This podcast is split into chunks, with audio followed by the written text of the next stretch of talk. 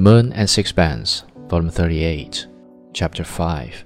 The dear soul thought she was doing a wonderful thing for me when she made me an artist, but perhaps, after all, it would have been better for me if my father's will had prevailed and I were now but an honest carpenter. Now that you know what art can offer, would you change your life? Would you have missed all the delight it has given you? Art is the greatest thing in the world, he answered, after a pause. He looked at me for a minute reflectively. He seemed to hesitate, then he said, Did you know that I had been to see Strickland? You? I was astonished. I should have thought he could not bear to set eyes on him. Stroeve smiled faintly. You know already that I have no proper pride. What do you mean by that?